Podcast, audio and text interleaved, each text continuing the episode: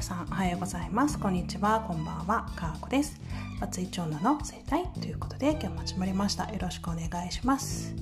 今日はお尻工場長から LINE が来たということについてお話ししたいと思います。えー、っと私の配信を聞いてくださっている方はお尻工場長こと杉浦岩尾さんのことを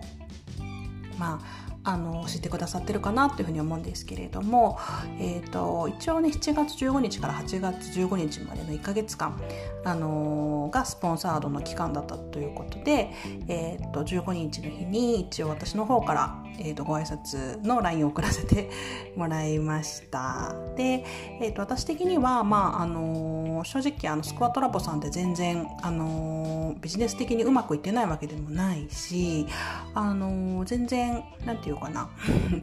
もう1ヶ月どうですか？みたいな営業は全然かけなくて本当に1ヶ月間ありがとうっていうことを言ってあの普通に終わりました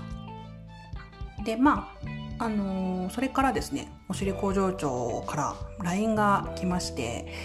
もしよければスポンサーを継続したいですという声をいただきました。めっちゃくちゃ嬉しかったですね。あの、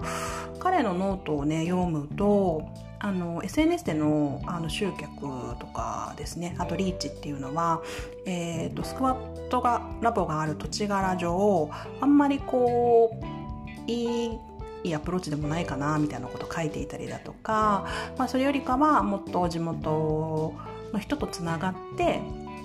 ネットワーク作ってってことやってた方がいいかなみたいなことも書いてあってもちろんそういうねあのことも当然あるかなっていうふうに思っていたんですけど私は全く別の視点を持っていましてですね。で、まあ、彼は、えーと、オンラインコミュニティを作ったりだとか、えーと駅前の開発っていうことにも関わり始めていてその中で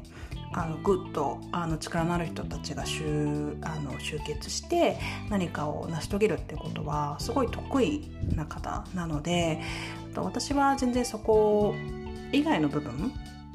で、まあ、音声配信っていうプラットフォームを使いながら何かお手伝いできることがあるんじゃないかっていう視点で、まあ、アプローチをかけて1ヶ月間、まあ、一緒にお仕事させてもらってたっていう感じなんですけどそれがねなんか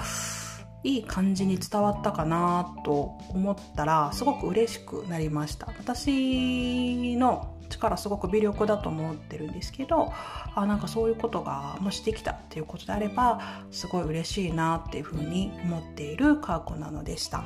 と私自身あの SNS を通じてあのそういう人とのつながりとか